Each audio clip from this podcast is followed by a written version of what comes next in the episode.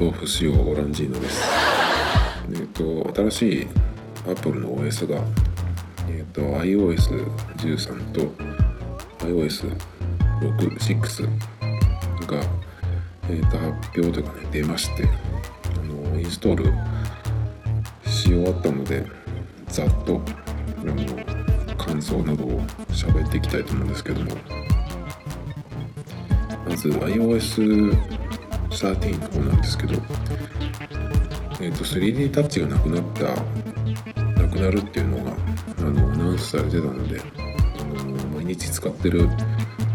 えー、僕としてはちょっと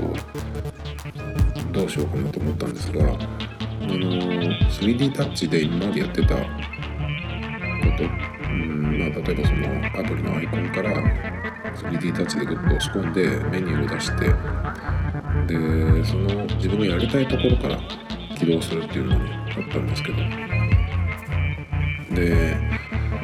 この iOS13 になってからすぐそれを試してみたんですけどあの Apple のアプリだと大体その同じようにできます。で結構その反応が速くてグッと押し込まなくてもあの触ってればブルッとなってあのメニューが出てくるので。そのメニューの表示もすごくなんかあのすっきりした感じで変わってまして。そんなにねあの 3D タッチからのそのメニューが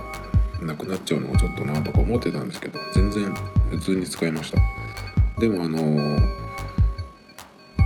サードパーティー製のアプリはまずそれに対応しないですね。なので多分その設計の段階であの 3D タッチとその長押しでえっ、ー、とメニューが出るっていうのが別になってるんでしょうね多分。なのでその一番よくその 3D タッチから起動するアプリはまだその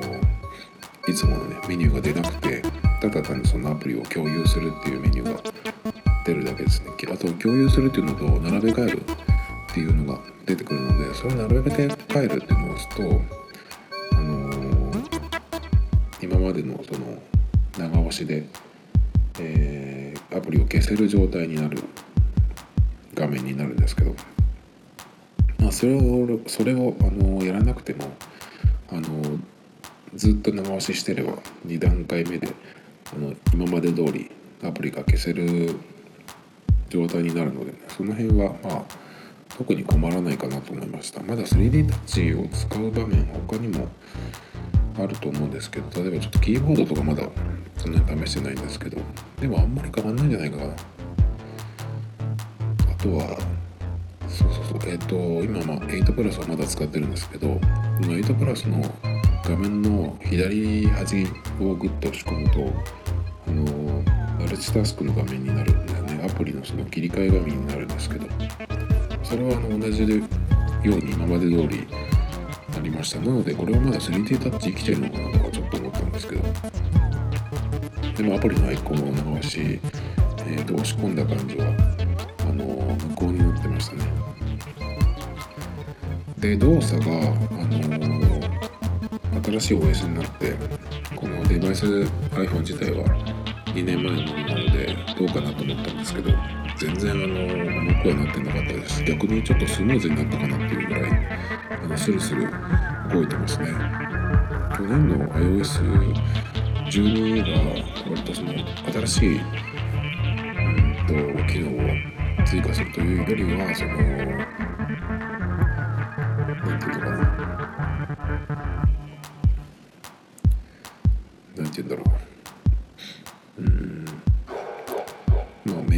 じゃないけどあの古いデバイスもあの使えるようにっていうねそういう調整が入った年だったので今年はどうだろうなと思ったんですけど新しい機能が入りつつもあの全然普通に使えてるのでこれは結構あの大勢の人がこの新しい OS を普通に使えるんじゃないかなと思ってそれは嬉しいですね。結構ねその昔の iPhone、iPhone の4とか5とかそのくらいの時っていうのはもうこのタイミングで、えー、と iPhone が発売になる前にあの新しい OS が来てでアップデートするとちょっと重たいなっていう感じになってでみんなそれぞれね次の iPhone に買い替えていくっていうようなまあそうなんか罠みたいなねそういうアップデートもあったんですけど最近はちょっと古いあ、の iPhone でも普通に使えるので今年もそんな感じであの全然問題なく使えてるのでそれはありがたいなと思いますね。で iOS13 の他に、えーと、ダークモードが搭載になったんですけどこれはあのインストールした後新しくその使い始める時の画面にまあどっちにするかっていう画面が出てくるのでそこでねあのダークモードを選ぶと全部ガラッと変わります。でダークモードにしてまあ、うん、特にねその今結構アプリ単位であのダークモードを、えー、と採用してるアプリもあるのでそんなに目新しさはないんですけどダークモードにしたことであの壁紙もちょっとその暗めにえ、ー、と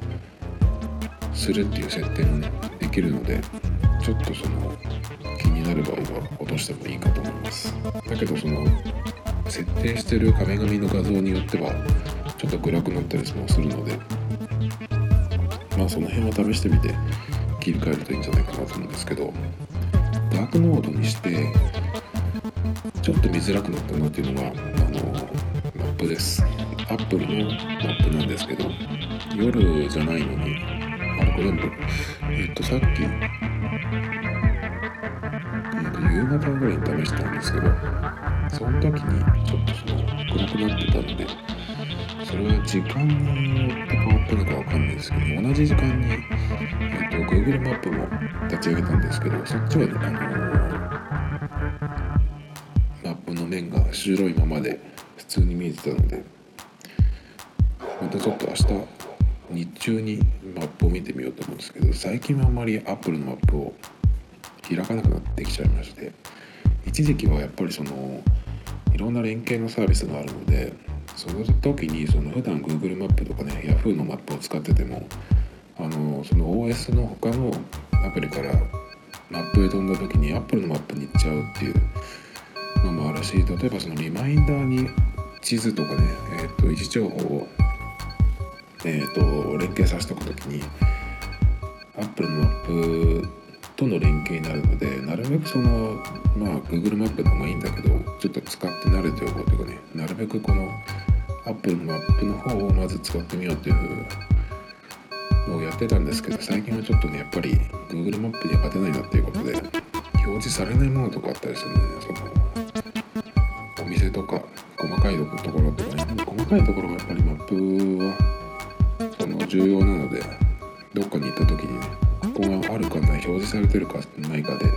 全然違ってきちゃうのでやっぱり最近は Google マップに戻ってしまったんですけど。まあそうですね。あとはその新しい機能でルックアラウンドっていう何ていうのかなこれは。まあ Google マップのストリートビューみたいなもんだと思うんですけど日本はまだ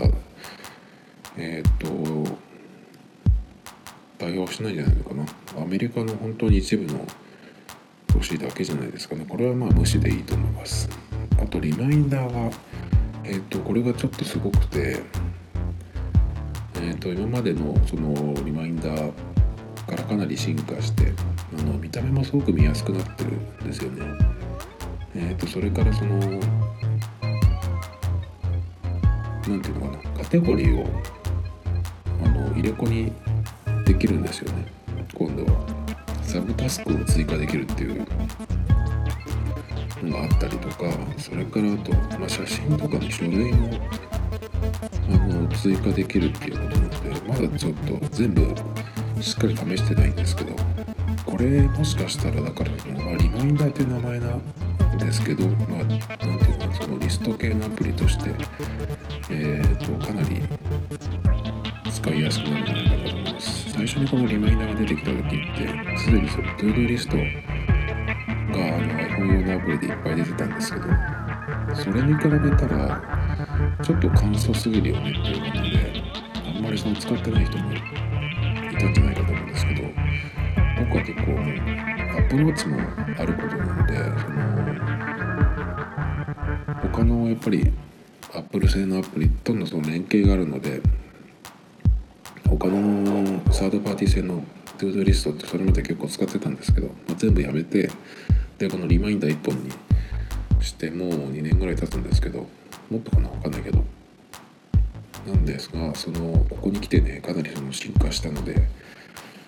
よりこれ1本でいけるんじゃないかなっていうふうにちょっと期待してるのでもうちょっと使い込んでみたいと思うんですけど。それからえー、っとまあそんなところかな。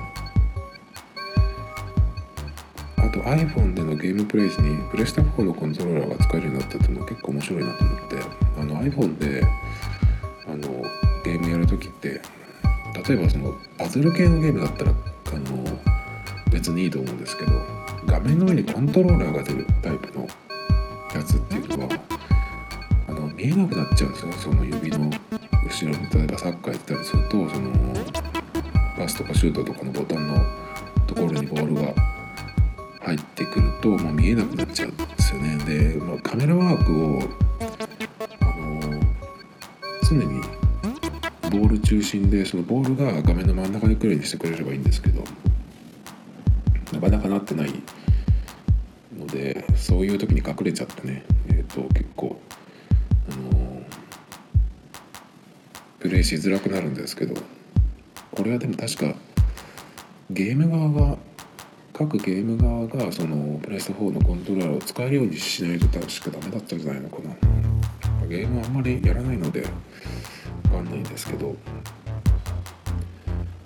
何かな。あと気になったのがファイルアプリで外付け USB ドライブとかその SD カードの情報を確認可能っていうふうになってたんですね。この確認可能っていうのがねちょっとえーと、引っかかるところで iPadOS はあの外付けのストレージがこれから自由に使えるようになるっていうふうにもう発表されてるんですけど確認可能ってことは一応中は見えるけどあのファイルのやり取りはできないってことなのかな。確認可能でどうするっていう感じなんだけど。でもこれができるんだったら USB-C にしてほしかったなっていう思いますけどね。だってあのライトニングカメラアダプターっていうのを持ってないと結局そのなんだっけえっと USB メモリとかねえっとなんかその外付けドライブを持ってても見れないのでとまだ分かんないですけどこの間のコルグのキーボードを買った時にそのメルカリで買ったんですけど売ってくれた人があの USB ライトニングアダプターをつけてくれたんですけどそれがあの純正じゃなかったのであの結局使えてないんですけどまあもしあの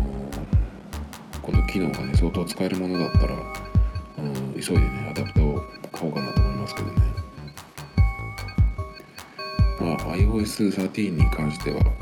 まあざっとそんな感じでまた気が付いたことがあったらあの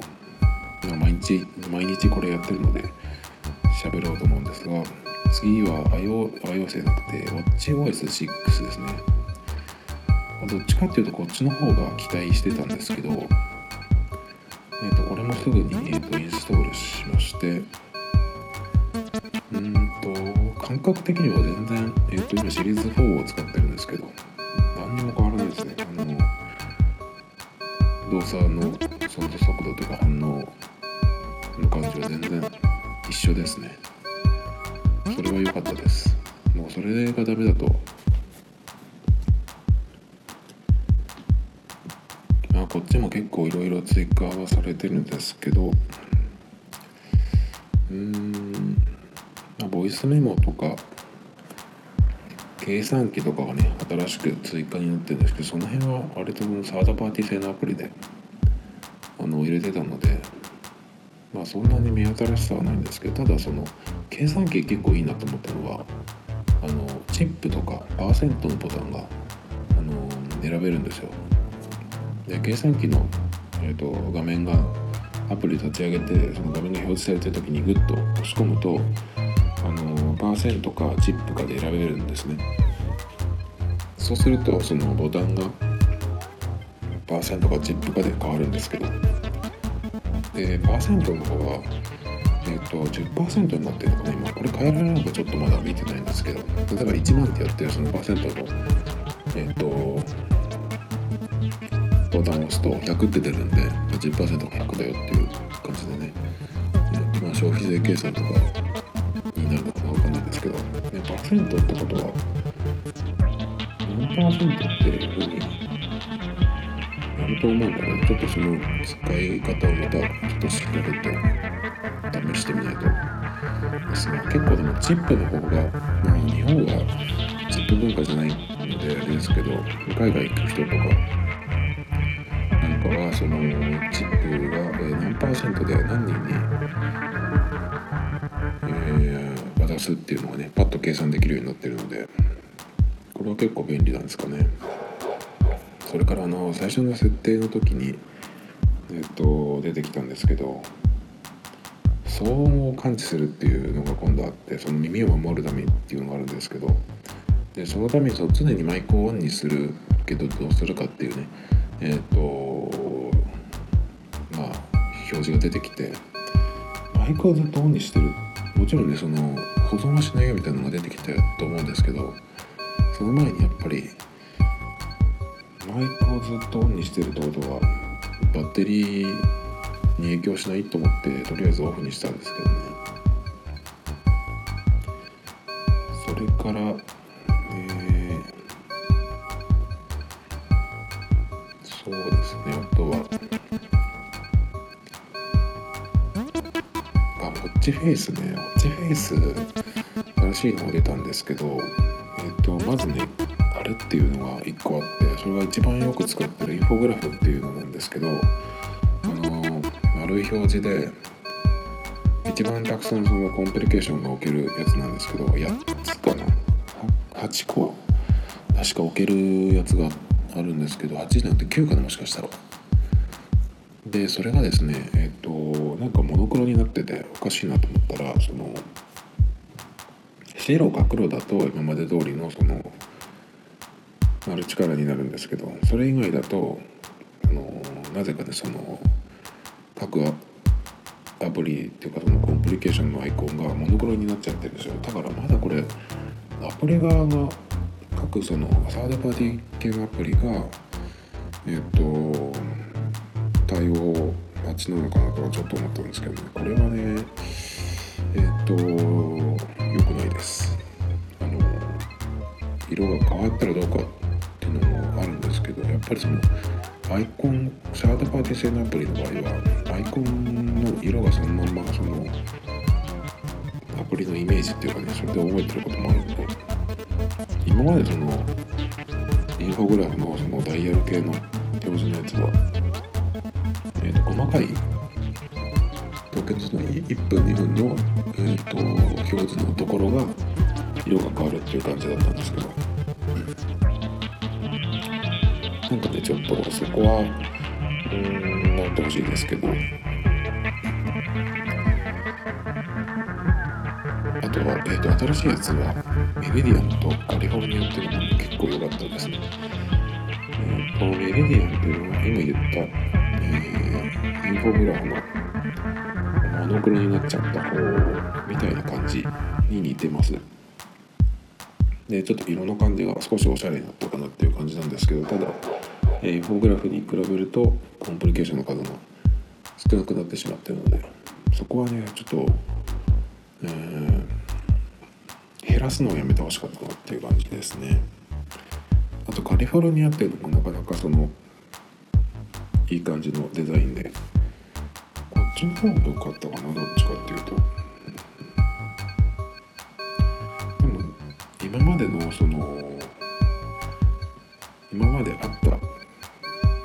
えー、ウォッチフェイスのデザインに似てる感じですねこれは。全く新しいっていうのはソーラーとか、えー、メリディアンもそうだけど。かなメリディアンは割とちょっとこうクラシックな、えー、時計のデザインっていう感じですね。ソーラーのやつはちょっとうんこういうのが得意な人っていうかね好きな人にはあのいいのかもわかんないですけど僕はあんまりちょっとよくわからないです。あとその全画面系の数字がでかく出るやつはインド系の数字とかね。が出るんですけど、まあ、日本人的にはあんまり関係ないかなっていう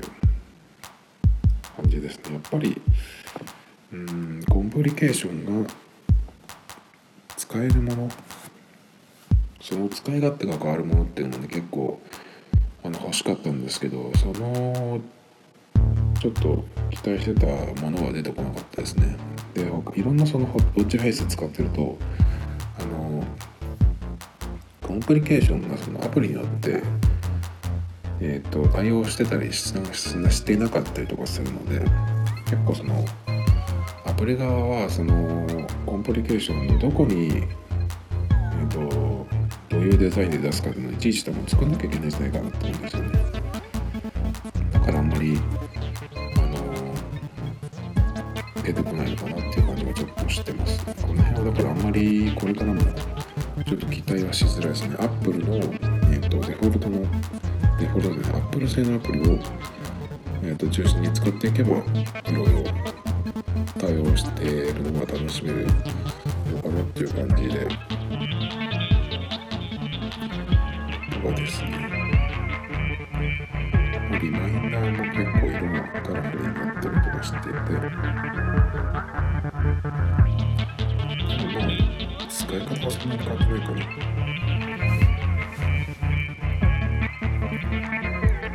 とはえー、まあ、コンパスはハードのアップデートだから関係なし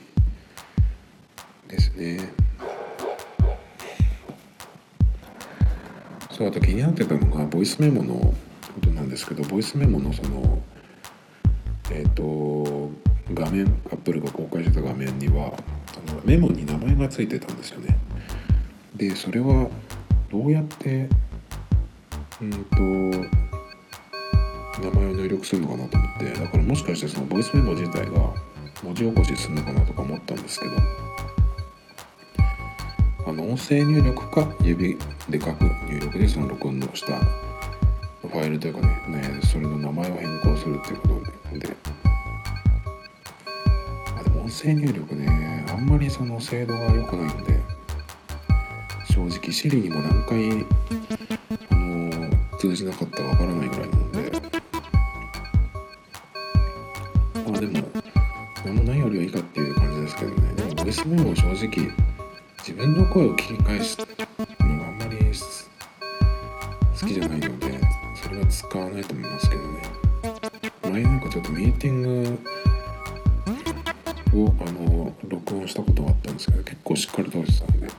う使い方ぐらいかな。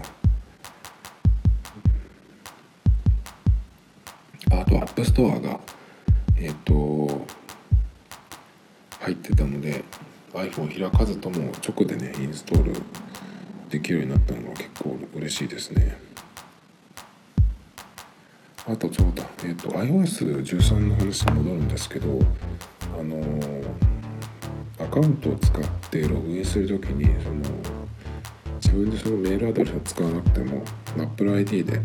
できるっていうのがあったんですけどあれはなんか新しく登録する時なのかなわかんないんですけど今日ちょっと銀行のあのサイトに入ってみたんですけどその時は普通にあの今まで通りにその銀行のパスワードで入ったので既存のやつはできないのかな